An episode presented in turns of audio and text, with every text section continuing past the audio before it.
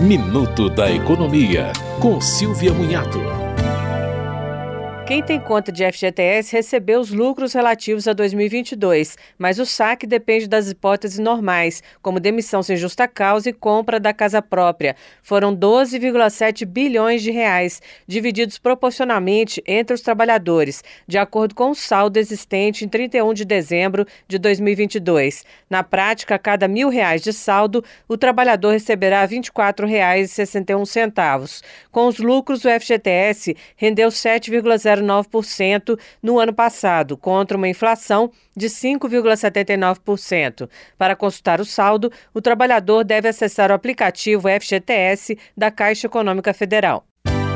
Você ouviu Minuto da Economia, com Silvia Munhato.